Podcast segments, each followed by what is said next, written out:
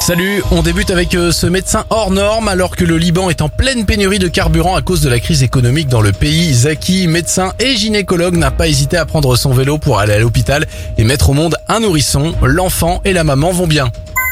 Bonne nouvelle pour la planète maintenant, Michelin a dévoilé un pneu sans air et plus résistant qu'un pneu ordinaire baptisé Uptis. Il devrait être déployé en 2024 et permettrait ainsi de réduire grandement le nombre de pneus inutilisables et polluants qui envahissent les décharges.